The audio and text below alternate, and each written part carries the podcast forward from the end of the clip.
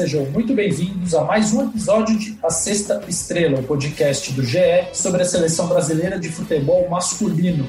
Eu sou Alexandre Losetti e o assunto deste episódio é o zagueiro Diego Carlos, o centésimo segundo jogador convocado por Tite para a seleção brasileira. Diego Carlos joga no Sevilha, é, talvez não seja um grande conhecido do grande público brasileiro, mas vem se destacando nas últimas temporadas, desde o Nantes, quando fez um bom ano, um bom campeonato francês, até ser contratado pelo Sevilha. Diego Carlos foi chamado para os jogos do Brasil contra Venezuela e Uruguai pelas eliminatórias da Copa do Mundo de 2022. Ele e Felipe, zagueiro do Atlético de Madrid, substituíram Rodrigo Caio do Flamengo e Militão do Real Madrid. O Rodrigo teve uma lesão muscular e o Militão testou positivo para Covid-19. E o Diego Carlos, a grande novidade dessa lista, bateu um papo muito legal com os dois setoristas da seleção brasileira no GE, o Bruno Cassucci e o Rafael Zarco. Então, sem mais delongas, eu deixo vocês na excelente companhia de Bruno Cassucci, Rafael Zarco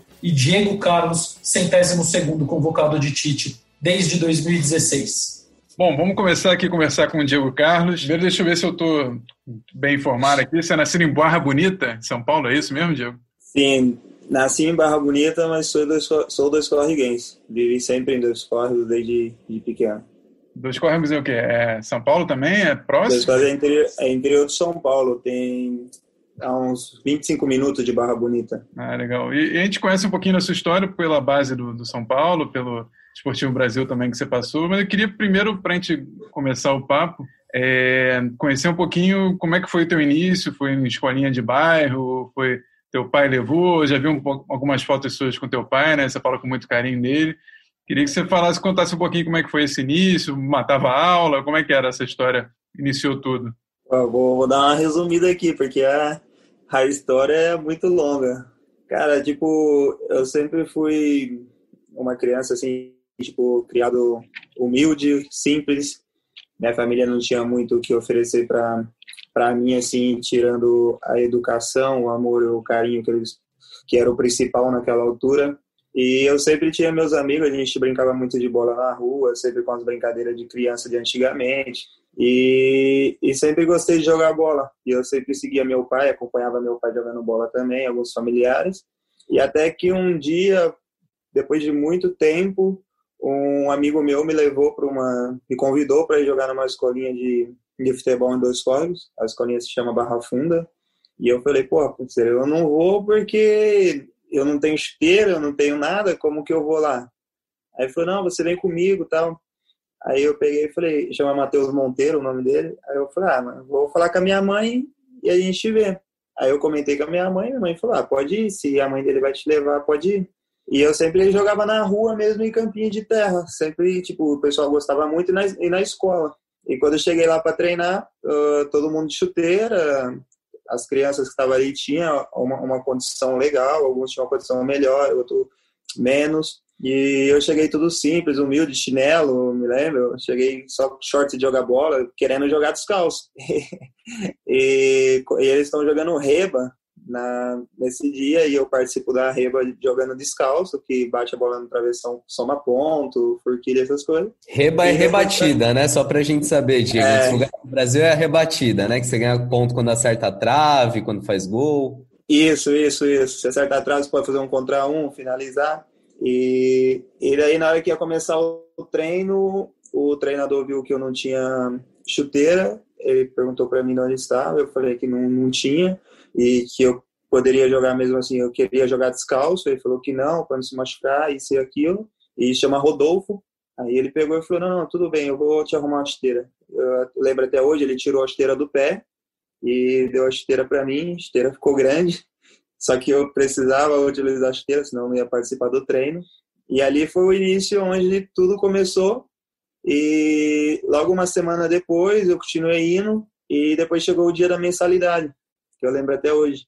Na altura, acho que era 10 reais a mensalidade. E, e ele falou para mim que eu tinha que cumprir com a mensalidade, porque precisava comprar o material para o clube, essas coisas, para a escolinha, para poder arrumar o campo porque ele trabalhava por vontade própria para a escolinha, mas só que mantendo as condições com 10 reais de, de cada criança ali, que era não era muito, na verdade. É, isso eu entendo hoje, que naquela, mesmo naquela época não, não era muito dinheiro.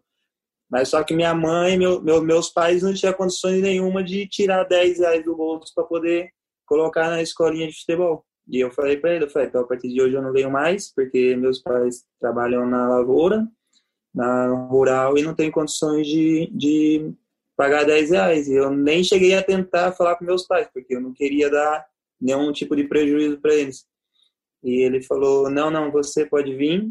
E tinha um outro amigo também, vocês dois não precisam pagar. E o pessoal gosta muito de vocês aqui, vocês vão seguir com a gente sem o valor da mensalidade. Aí ali as coisas começou a caminhar muito bem. Já era zagueiro na época, Diego? Sempre atuou nessa posição ou foi voltando, foi recuando com o passar do tempo? Cara, eu fui recuando e eu tô com medo de ir pra goleiro ainda, na verdade.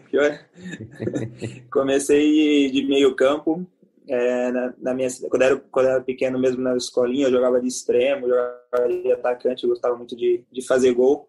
E era muito conhecido pelo, pelos bairros, assim, pela cidade, pelas escolas de, de fazer muitos gols na, na, época de criança. E gostava muito de, ata de atacar, de correr, de driblar, essas coisas. E, e até comecei jogando tudo de atacante, de meio campo, até que o meu primeiro clube em São José do Rio Preto, eu fui de meio campo. E, e depois fui no primeiro ano ainda de avaliação, passei a avaliação São José do Rio Preto de meio campo e depois chegou um, um, outro jogador que tinha muita qualidade no meio campo também.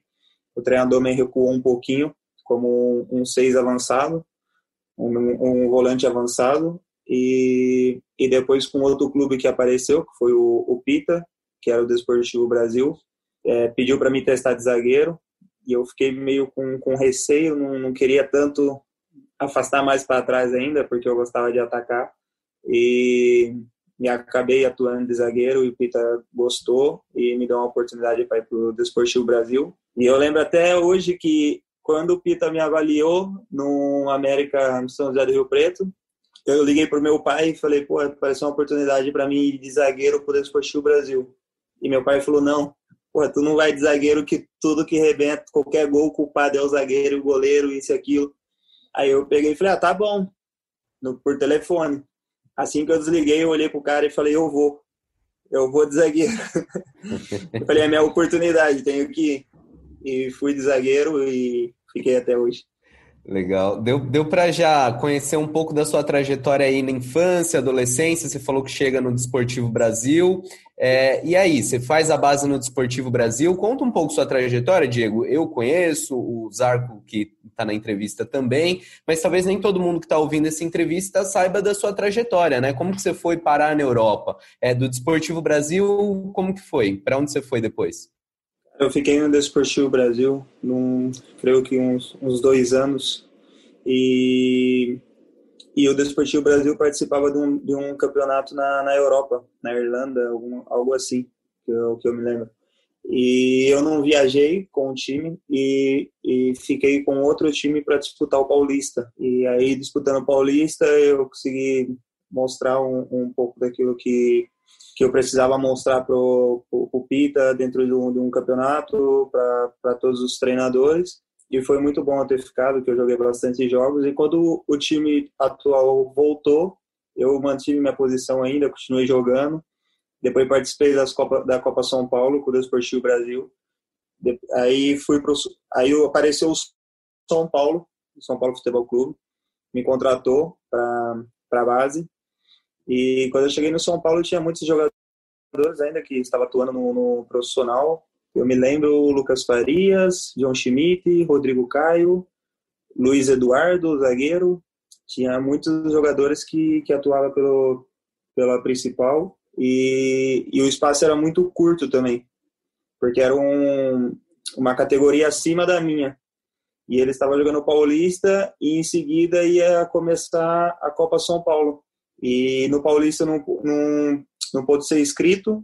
E aí fui para a Copa São Paulo, fiz o primeiro jogo, fiz o segundo jogo da Copa São Paulo, fiz um gol, é, vencemos. No terceiro jogo também fiz o, o segundo gol. E depois para o quarto jogo acabei tendo uma lesão no, no treino. e não pude atuar a partir dali. Depois a gente é, perdemos na, nas quartas de finais, acredito, não me recordo.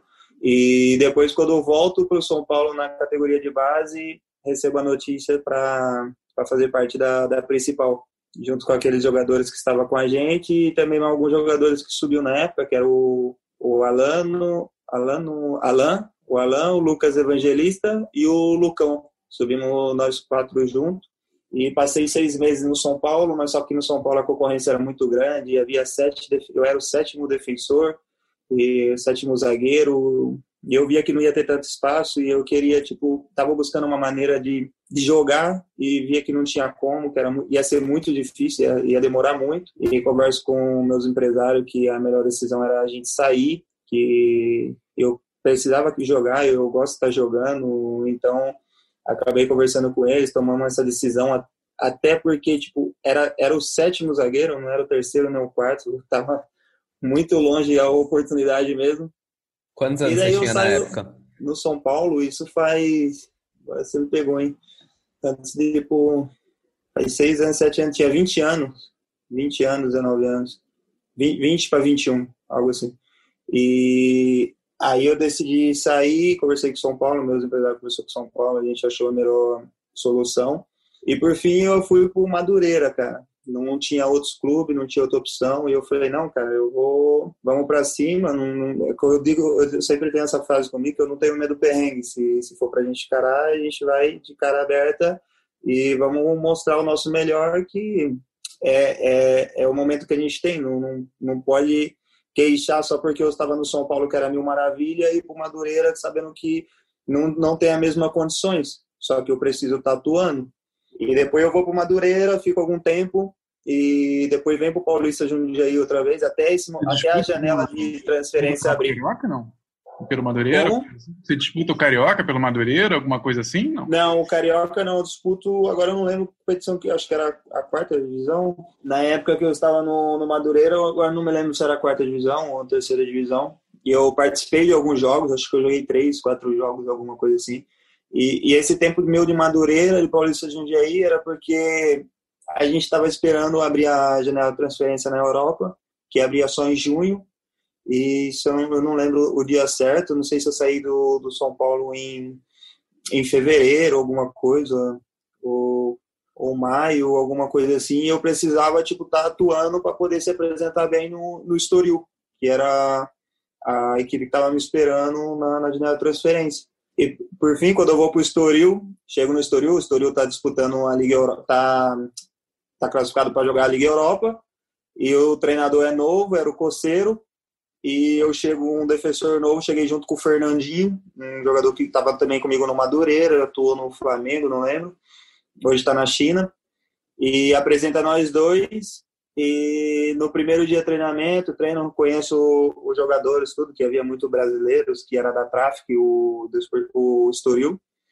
E no meu terceiro, quarto dia, o treinador me chama, cara. Ele pega e me fala logo na cara, tipo, é, a gente está numa competição europeia, você veio do Brasil agora, vi você treinar, gostei muito, você vai ficar com a gente, mas só que você não vai competir a, a Liga Europa, a gente não vai escrever na Liga Europa porque tu falta muita experiência. Eu olho para a cara dele, dou a mão para ele, falo muito obrigado pela sinceridade, cara, tipo, vou fazer o meu melhor, vou seguir trabalhando, mas agradeço mesmo de coração por, por ser sincero comigo e não ficar me usando e por fim me descartar no final. Então, naquela altura mesmo, eu conversei com, com o diretor do, do, do Estoril e, e ele me explicou toda a situação também. Né? Eu falei para ele que precisava jogar, precisava atuar. Aí falou, não, a gente vai buscar clube para você, principalmente esse primeiro ano que você chegou agora, e vou para o Porto B. Chego no Porto B com o Luiz Castro, é, chego estreio, sem conhecer a liga, a segunda divisão também, sem conhecer a primeira divisão, sem conhecer nada na Europa e jogo, eu faço 25 jogos, participo de uma competição tipo Europeia Sub-21, a gente perde a final com o Manchester City de 1 a 0, foi uma competição muito boa para mim também, para ritmo de jogo, para experiência, tudo aquilo. E depois volto para o Estoril com o treinador Fabiano, treinou o Atlético Paranaense, eu acho. E Estive com o Fabiano depois que ele, na, no primeiro ano ele era auxiliar, e depois quando eu voltei era treinador principal. E com ele me deu a oportunidade, a gente conversou bastante, me deu a oportunidade de estrear, estreiei bem e acabei fazendo 34 jogos, dois gols. Aí depois em seguida uma passagem muito muito bonita em antes, com três anos, 108 jogos, para mim foi, foi é uma história marcante. Muitos jogos com não muito tempo, vamos supor assim, porque 108 jogos em três anos, vejo que sem competição europeia, sem nada, é, é bastante. E hoje aqui no, no Sevilha. E, e, ouvindo você falar, é legal perceber, assim, a, parece uma coisa muito da sua personalidade, assim, de chegar você mesmo e resolver, você mesmo falar e tal. Isso é uma coisa que te acompanha, uma característica sua de dessa troca de, de, olho no olho mesmo, às vezes com, com o treinador, com um diretor, com o teu empresário, definir, tomar as decisões da sua, ter as rédeas da sua vida, assim, mais ou menos por aí, que eu, que eu tô entendendo você mesmo, é um pouco assim? Sim, eu sempre converso principalmente com...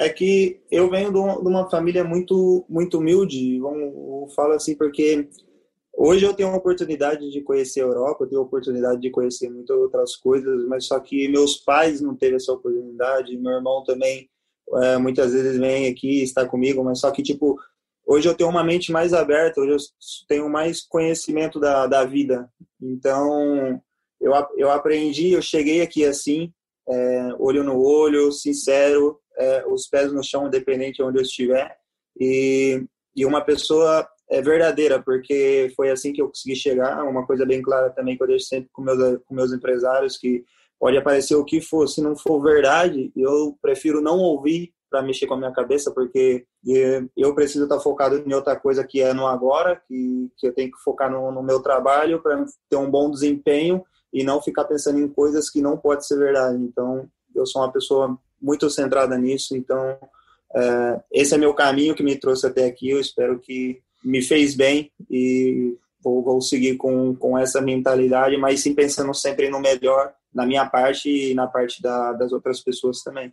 Diego, você foi estourar de verdade mesmo já um pouco mais velho, né? A gente tem no Brasil muitas vezes jogador com 18, 19 anos já explodindo, já chegando na seleção, e você demorou um pouquinho mais, inclusive foi no exterior, não foi nem aqui no país. É, você atribui isso à falta de oportunidade mesmo, ou de fato você foi amadurecendo nesse processo, na Europa principalmente, para chegar onde chegou? O que, que você atribui? Foi falta de oportunidade ou você não estava preparado mesmo antes? Não, falta de oportunidade não foi. Eu acredito que é mais para o lado que eu não estava tão preparado antes, até porque minha trajetória não é uma trajetória tão vista no, no, no futebol e sim pra, pelas pessoas que estão cerca de mim, as, as, pessoas viram a batalha que foi, a guerra que foi.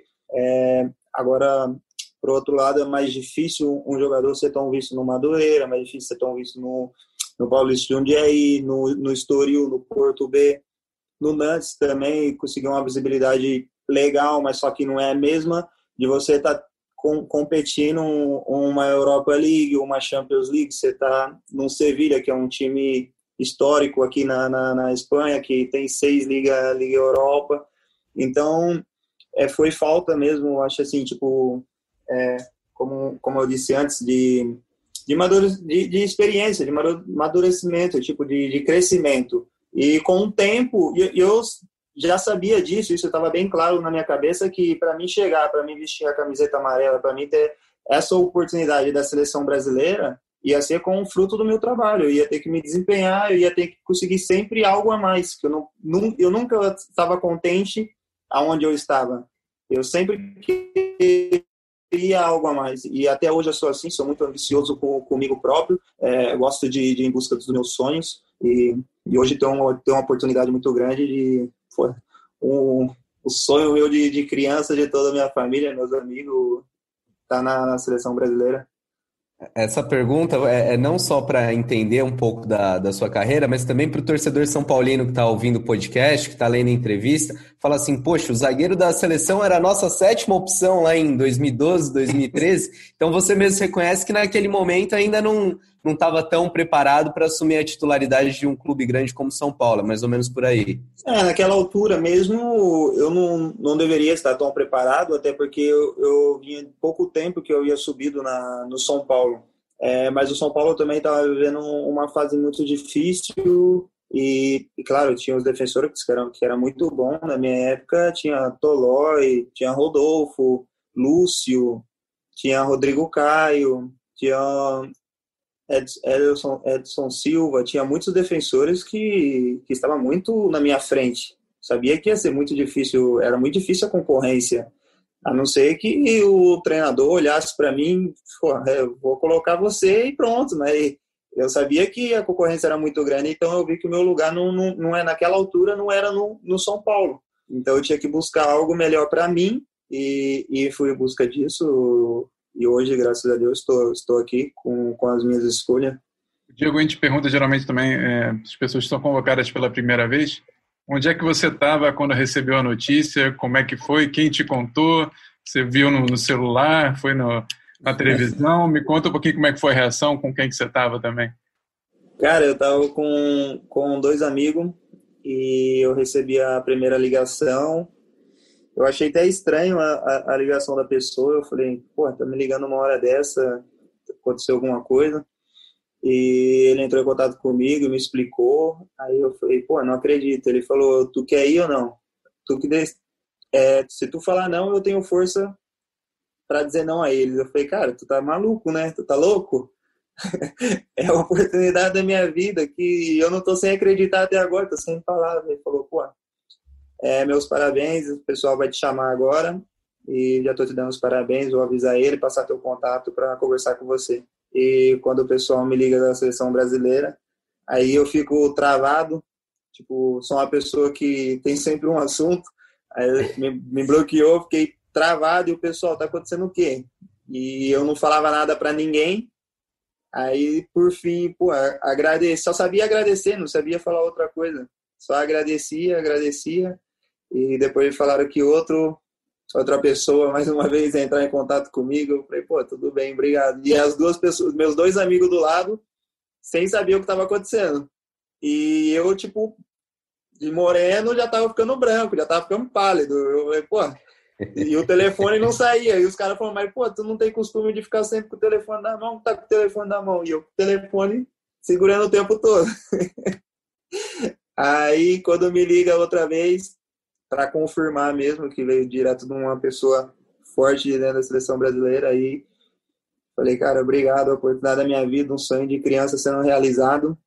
Vou dar o meu melhor, vou vir fazendo aquilo que eu venho fazendo até hoje, porque foi o que me colocou lá dentro. Então eu estou no caminho certo e, e vou seguir mostrar o meu melhor e agradeço por tudo. Aí eu ligo para duas pessoas só. Antes de comentar com as pessoas que estavam do meu lado, eu ligo para o meu empresário, o Edilson Lug. Aí eu falo, tá sabendo a notícia? Ele, que notícia? Tu tá maluco? Pô, vou pra seleção. Não acredito! E começa, tipo, meio que chutar tudo, acho que na casa dele, fica louco, tipo, perde a noção, porque é um, um, sonho dele também, sempre comentou comigo, e eu dizia que era pouco a pouco a oportunidade de aparecer, a seguir no foco e trabalhando. E logo em seguida ligo para minha mulher, minha mulher tá, minha esposa tá grávida, né? E eu falei uma notícia para te falar, ela falou, Pô, quando você liga assim, fala que é uma notícia para me falar, é coisa boa, porque você não ligou e falou que quer falar alguma coisa, quando eu uso essa palavra, ela já sabe que é bomba. Aí eu falei, ah, tem uma coisa para te falar, isso, aquilo, ela, não, mas me fala logo, me fala logo, tô ficando ansiosa, não sei o quê. Pegou para a seleção. Aí ela trava, não responde, chora e chora e chora. E agradece muito a Deus, fala que é uma oportunidade muito, muito, uma oportunidade maravilhosa na minha vida, me dá os parabéns e fica tipo sem chão. E eu também não não posso demonstrar tanto porque havia pessoas do meu lado, eu não, não queria, tipo, não era um momento telefone com ela que estava muito difícil. E depois os dois não, não me para de ligar, não me para de ligar, e eu fico aquilo na cabeça, eu fico sem acreditar, eu fico sem reação, paro tudo que tô fazendo, começo a fazer as coisas que eu tava vendo tudo errado, tipo, fico perdido e uma sensação no peito assim, tipo, pô, que, que coisa boa, que, que alegria. E depois quando, eu, depois quando eu saio da onde que eu estou, eu venho no, nos dois amigos e falo, pô, vou ter que contar para vocês, chegou a hora. Mas o que, que tá acontecendo, cara? Vou pra Celeste. E todo mundo sai correndo dentro de casa e pula e salta e e já começa uma loucura, uma gritaria. Tu merece, tu merece, não sei o que, parabéns, parabéns. Aí eu falo, pô, agora a gente só tem que esperar sair oficial para a gente poder festejar. E, e, eu não aguentava mais. Porque se eu ligo para minha mãe e para meu pai, a ansiedade, tipo, a vontade era tão grande que eu acho que eles não iam aguentar. Acho que eles não estavam preparados para uma notícia tão maravilhosa dessa. Eu acredito que se eu ligo direto para eles, ela ia gritar, porque minha mãe tem uma voz que, meu Deus do céu, parece um sino, cara.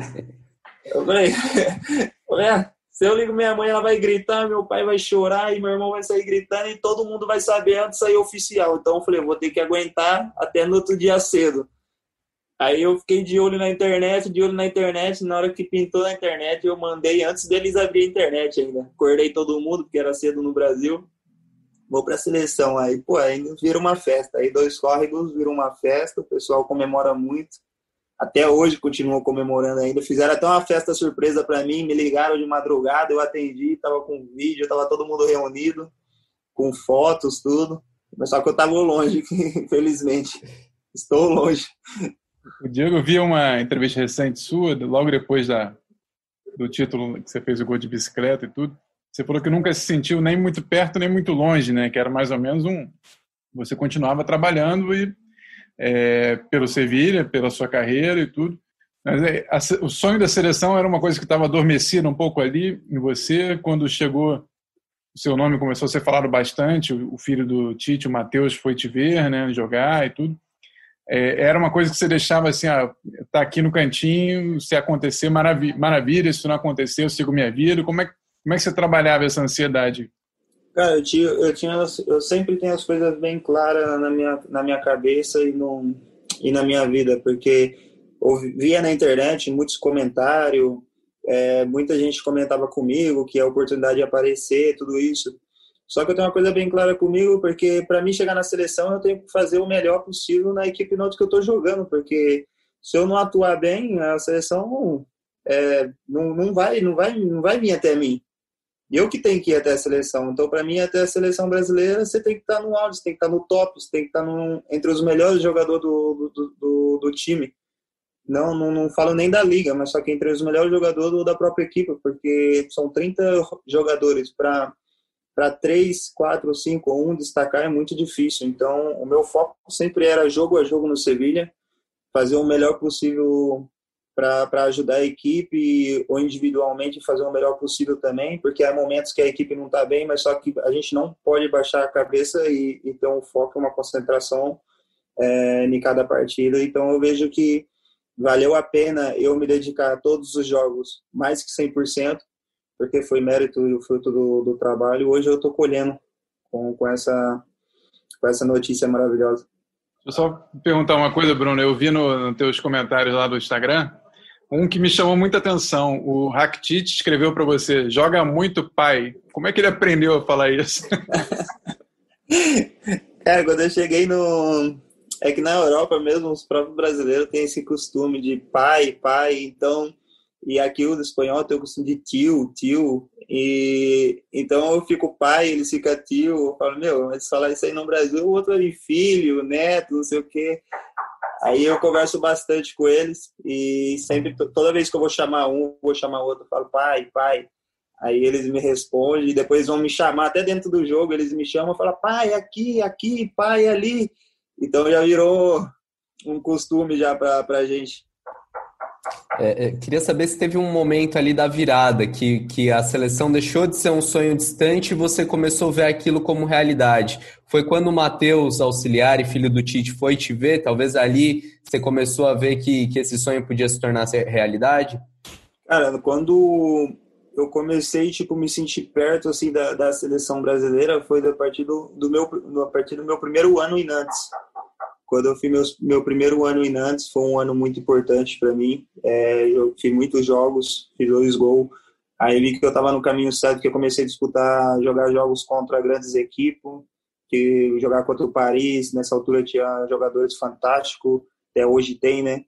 É, jogar contra o Thiago Silva, Cavani, Verratti, e depois jogar contra o Marcelo, Mônaco na altura que foi campeão é, Lyon, então tipo, tinha uns times e com muitos jogadores conhecidos, então ali eu já comecei a ver que as coisas estavam cada vez mais perto e melhorando na, na minha carreira.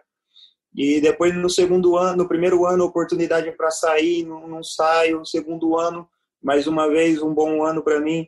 E oportunidade para sair, não saio. E depois começo a me sentir mais perto ainda dos do meus objetivos, que era tanto um, uma equipe que poderia, uma equipe que estaria disputando um, uma competição europeia para poder estar mais perto ainda da seleção brasileira, porque querendo ou não, seleção brasileira tem que estar no top, porque senão é, é difícil mesmo, claro, por, por isso que é, só é convocado aqueles que são os melhores, porque para estar no alto nível não não é fácil, precisa muita muita concentração, precisa ser uma pessoa muito centrada no futebol e ter um, um foco e uma uma clareza assim, tipo, é, você tem que estar sempre no top, você não, não pode estar adianta subir e ficar tipo baixando e querendo subir de novo que não, não funciona na nesse time grande. Então, desde o momento do Nantes ali, eu vi que era um, eu, eu já poderia é, tornar esse sonho, é, reali, realizar esse sonho. E, e hoje esse sonho apareceu. Demorou, mas consegui acordar. O, o Diego, você está que sete, oito anos na Europa já ou, ou, mais? Ou perdi as contas? Sim, tenho, tenho três anos de Nantes e dois anos, três anos de França, dois anos de Portugal e o, o segundo ano aqui agora. Pro sétimo ano. o que é mais marcante na sua vida aí, é, é, de atleta, assim? O que, que mudou? É, quase tudo, né? Obviamente, mas é, a disciplina, é, concentração, como você falou, você aprendeu é, eu não digo nem só taticamente, mas você mudou muito a sua vida, a sua cabeça para, para ser um atleta aí na Europa? Cara, na, na Europa me, me transformou, e sinceramente, em outra pessoa. Porque quando eu vim, quando eu saí do Brasil, eu vinha sozinho e na minha cabeça tinha sempre claro que eu queria minha família perto de mim. Eu só sabia pensar na minha família, só sabia pensar nos meus pais e eu, quando eu saí, quando eu cheguei na Europa, minha esposa estava grávida. Então, tipo assim, eu não tinha condições nenhuma de trazer minha esposa para morar comigo.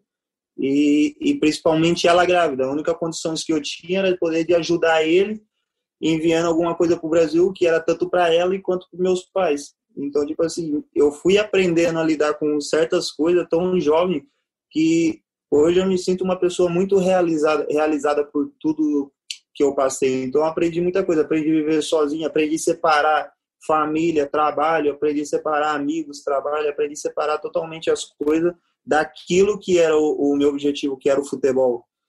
Então, so, sozinho na Europa, imagina, pô, é, querendo ou não, mesmo que seja com, com, com 20 anos ou 19 anos, não me lembro, tipo, é um, um jovem perdido, vamos supor. Só que eu vim com, com uma coisa clara na minha cabeça que eu vou fazer o meu melhor e, e não, não quero voltar para aquilo que eu passei, porque eu vivi muitos maus momentos até chegar ali. Querendo ou não, aquilo não era o melhor, como tipo, não era o melhor no, no, no momento que eu tô hoje, só que não era o pior do que eu já havia passado antes. Então, já era um, um caminho, já era alguma coisa que estava acrescentando de, me, de melhor na minha vida. E, então eu tomei a decisão de ficar lá e mesmo assim com esse foco de querer levar minha família não conseguia e sempre tentando levar minha família não conseguia até que por fim não consegui e fui ver meu filho, o primeiro filho com, com três meses só de, de idade, de, depois que nasceu.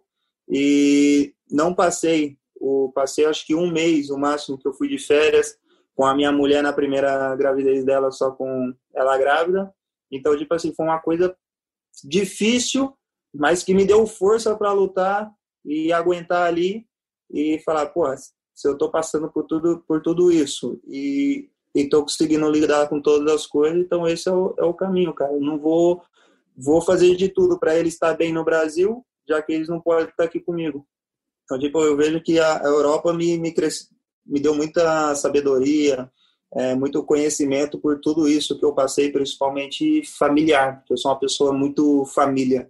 Legal. E, e, e, quais são os grandes duelos aí que você viveu na Europa com o Messi? Assim, é o que o pessoal comenta mais aí recente, do você pediu desculpa para ele, tudo. O que, que você, quais são os grandes atacantes aí que você enfrentou que você acha sempre que vai, você olha na tabela, fala esse jogo eu vou ter problema, além do Messi, obviamente. Ah, além do Messi, pô, tem muitos jogadores aqui são, são muito bons. Todas as equipes têm um jogador que é talentoso, que é vibrador, que é rápido. Uh, eu vejo aqui na Espanha que todas as equipes têm, têm condições, têm, todas as equipes aqui são boas. A gente não pode definir nenhuma equipe aqui mal, porque o campeonato aqui é muito, muito competitivo. Uh, agora, tirando entre Messi, para mim, Soares, são os dois jogadores, assim, não pelo Soares nome. é o mais tem. chato, não? Aí? Hã? Soares é o mais chato, fala muito?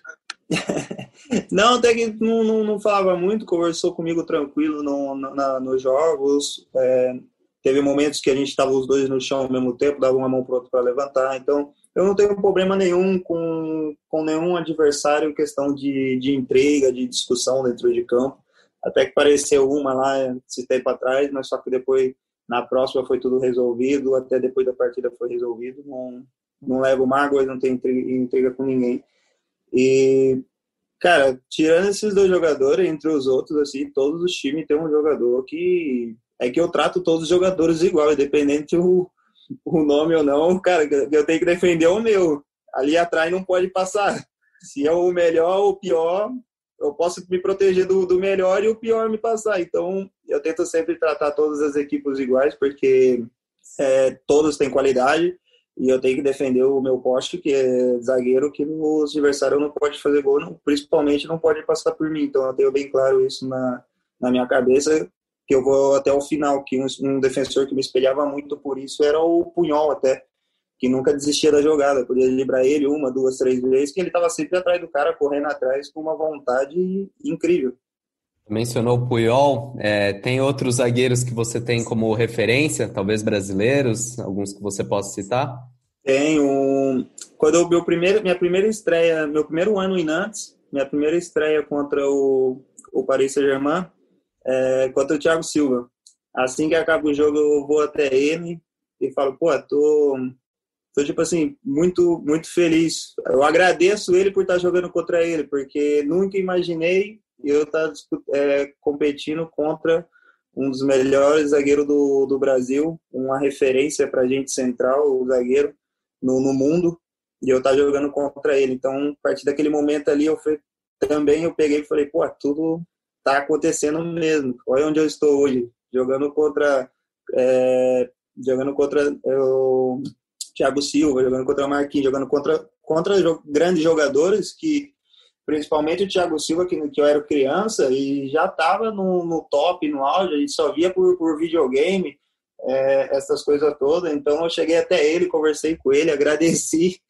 Ele falou, pô, você conversou comigo, me deu atenção, uma pessoa muito simples, uma pessoa muito querida. É, gosto muito da, da personalidade dele e da simplicidade dele. E agora você vai disputar a posição com ele na seleção. Não, a gente teve fiz outros jogos lá contra ele até, e agora também a gente jogou contra, contra na, na, Champions League lá contra o Chelsea. É, troquei a camiseta com ele, conversei um pouco com ele. E independente a gente estar tá disputando posição ou não, o que eu mais gosto nele é a personalidade dele, o caráter dele e ele como, como pessoa. Porque, querendo ou não, a gente vai estar tá disputando o mesmo poste, mas só que defendendo a mesma cor, isso é muito importante. Bacana, Diego. É, você me parece bem pés no chão, assim, bem sereno, é, mas eu imagino que não seja fácil manter isso quando você tem, por exemplo, eu vi manchete do Aço falando que você era o zagueiro dos sonhos do Guardiola, é, Liverpool interessado em você, outros clubes enormes da Europa. Como que faz para manter esse pé no chão com, com tanta badalação aí na Europa? É aquilo, é aquilo que eu falo sempre, pô. Até por isso que eu não gosto tanto de telefone, na verdade. Porque você tá no telefone, tá na internet, você tá fuçando, você tá vendo, começa a ver coisa, começa a colocar coisa na cabeça. Aí você já começa a ficar meio que maluco, na verdade. Só que até com essas coisas eu, eu brinco até com meus empresários, eu falo, pô, vocês não me falam, mas eu tô vendo.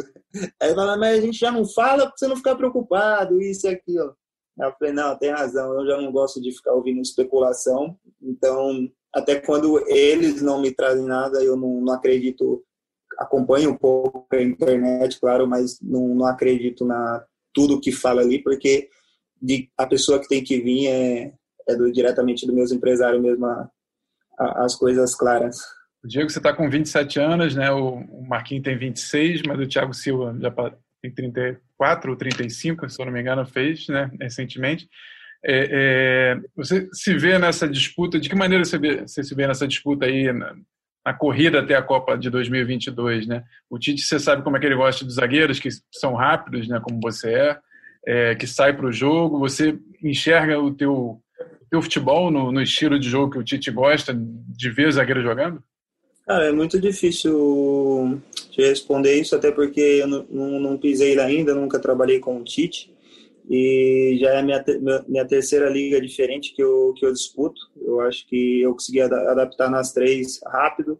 Eu acho que o problema não seria a adaptação, mas sim o estilo de jogo que o, que o Tite é, joga. Isso vai entre eu, uma, entre eu e ele uma conversa, da gente se entender, ele, ele me ajudar também com, com aquilo que, que ele prefere com que os, os zagueiros têm que fazer, porque todos os clubes que eu passei, eu tive essas conversas direto. Os treinadores próprios me chamaram para conversar, me explicaram, tanto em Portugal quanto na França, ou mesmo o Lopetegui aqui em Sevilha. No meu primeiro treinamento, ele me chamou, me explicou as coisas, como é que, que era o estilo de jogo dele. Então, com, com o diálogo, a gente acaba resolvendo toda a, a situação. E claro que meu foco é chegar lá, é, espero que eu seja muito bem recebido por todos e vou fazer o meu melhor, vou seguir o, o trabalho do professor Tite e, e, espero me encaixar bem no estilo de jogo dele e, poder ter mais oportunidade. Ô, Diego, você, uma das suas uh, qualidades, um, dos seus diferenciais é a força física, né? A gente vê isso em campo. Você é um cara é, de, de porte. É uma coisa só genética ou você é rato de academia mesmo? Gosta de treinar, gosta de pegar pesado? Conta pra gente. Não, esse ano, como não teve férias, aí que, as férias foram muito curtas. Então não teve tempo de fazer preparação nada para depois voltar. Então agora eu sempre estou passando um pouco na academia fazendo peso livre, eu faço uma volta com o preparador físico, mas sem aquelas máquinas de ficar ajudando, é somente peso livre, poucas séries também, repetições, para não ficar tão cansativo com a, com a carga de jogos que a gente tem. E, e vou mantendo assim. Acho que também muitos jogos ajudam bastante também a manter, porque o esforço físico que a gente faz não é fácil. E eu acho que. E também tem. Não sei como te falar. Não sou rato de academia, mas estou sempre treinando, fazendo. Depois do treinamento, eu sempre passo na academia, assim, para fazer um peso livre, uma volta, o que seja. Pelo menos para manter o, o, a força. Não é para crescer, não é para definir nada, é só para manter a força mesmo e logo em seguida vou para casa, porque até na minha casa não, não tem aparelho nenhum de academia, tem uma esteira, que é da minha esposa.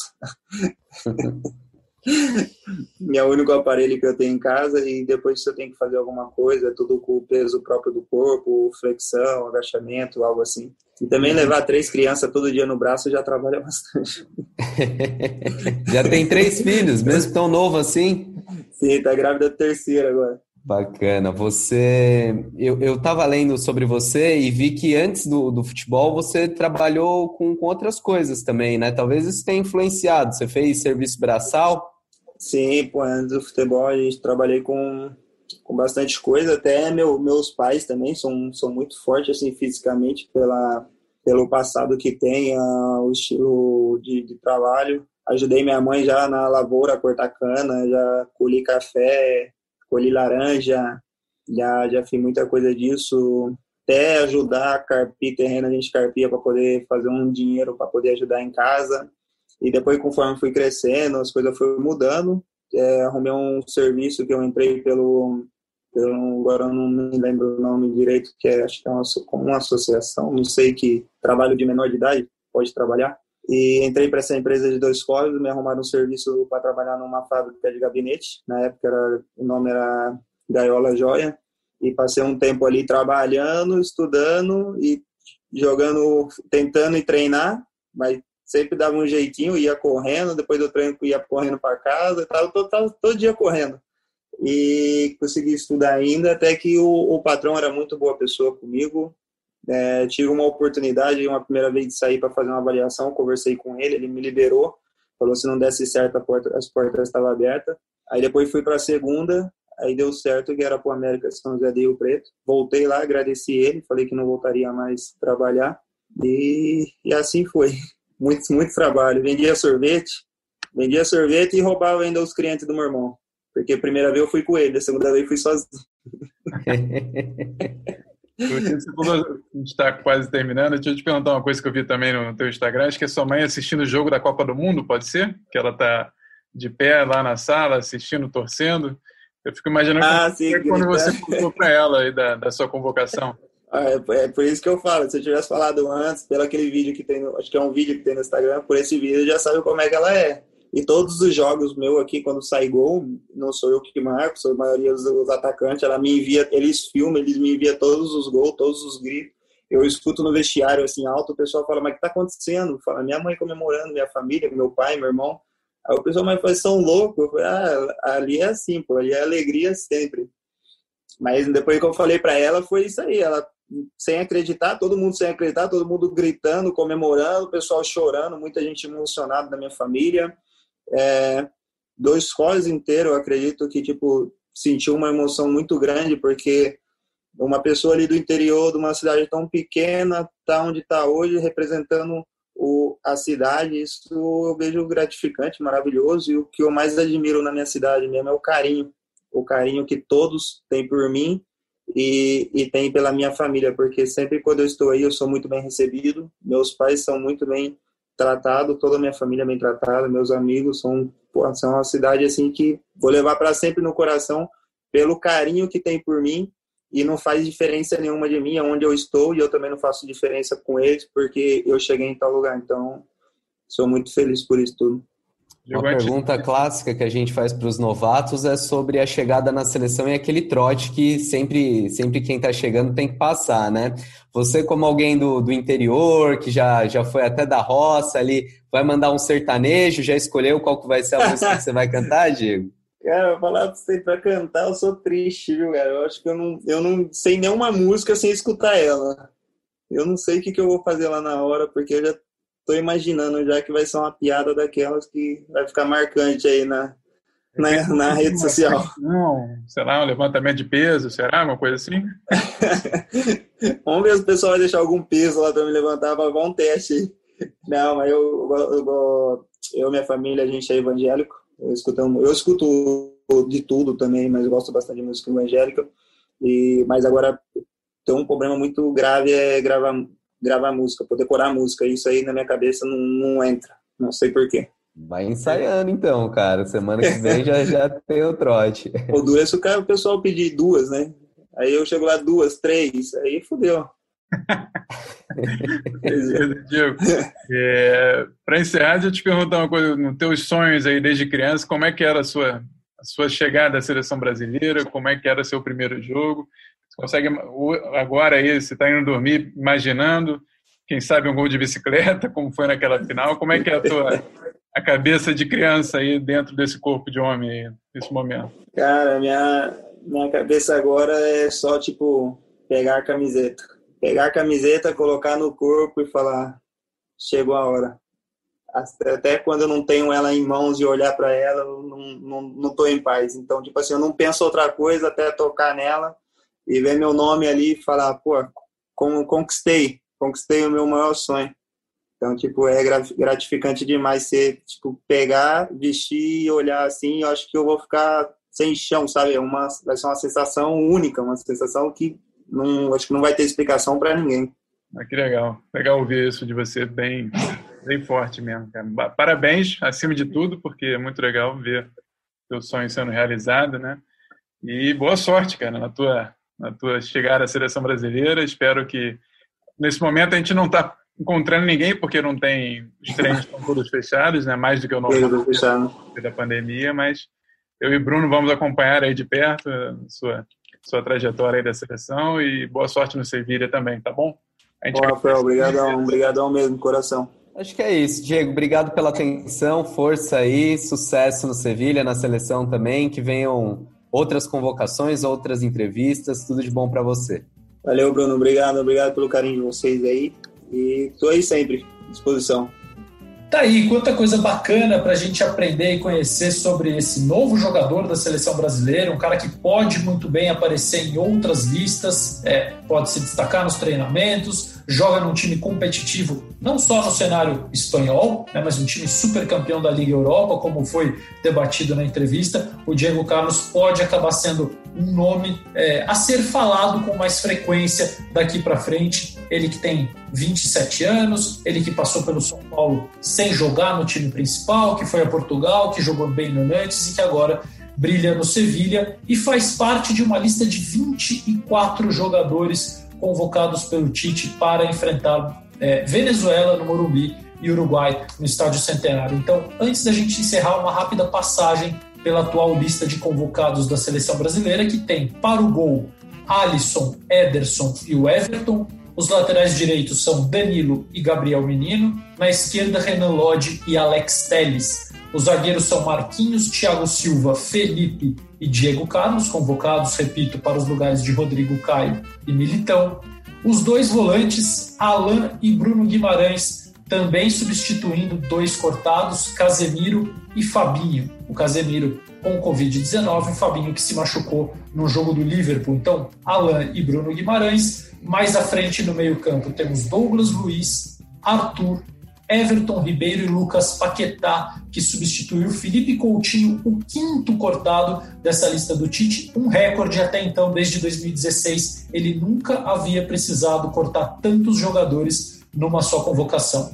Para o ataque, Richarlison, Gabriel Jesus, Roberto Firmino, Everton Cebolinha, Vinícius Júnior, uma novidade que vem no lugar do Rodrigo, seu companheiro de Real Madrid, Pedro, atacante do Flamengo, voltando à seleção brasileira depois de dois anos e alguns meses. Ele havia sido convocado em agosto de 2018, quando ainda jogava no Fluminense, mas nem conseguiu se apresentar porque teve uma lesão grave. E Neymar, que não está é, em condições, não terá condições de enfrentar a Venezuela no jogo do dia 13 no Morumbi, mas possivelmente esteja recuperado para jogar contra o Uruguai dia 17 na capital Montevideo. Obviamente, antes dos jogos, a Sexta Estrela voltará com um episódio especial para debater o que esperar da seleção, qual será a formação usada pelo Tite. Muito provavelmente a gente já tenha notícias sobre isso, porque os treinos devem contar para nós qual é a escalação que ele pretende levar a campo, com opinião, com análise desse e dos outros jogos das eliminatórias que tem depois de duas rodadas. O Brasil líder, com duas vitórias, nove gols marcados e apenas dois gols sofridos bom início de caminhada para chegar à Copa do Mundo de 2022 no Catar. Esse episódio teve Bruno Cassucci, Rafael Zarco e Diego Carlos, principalmente, brilhando na edição de Leonardo Bianchi, na coordenação do Rafael Barros. E a gente volta logo logo para falar de Brasil Venezuela, Brasil Uruguai. Até lá.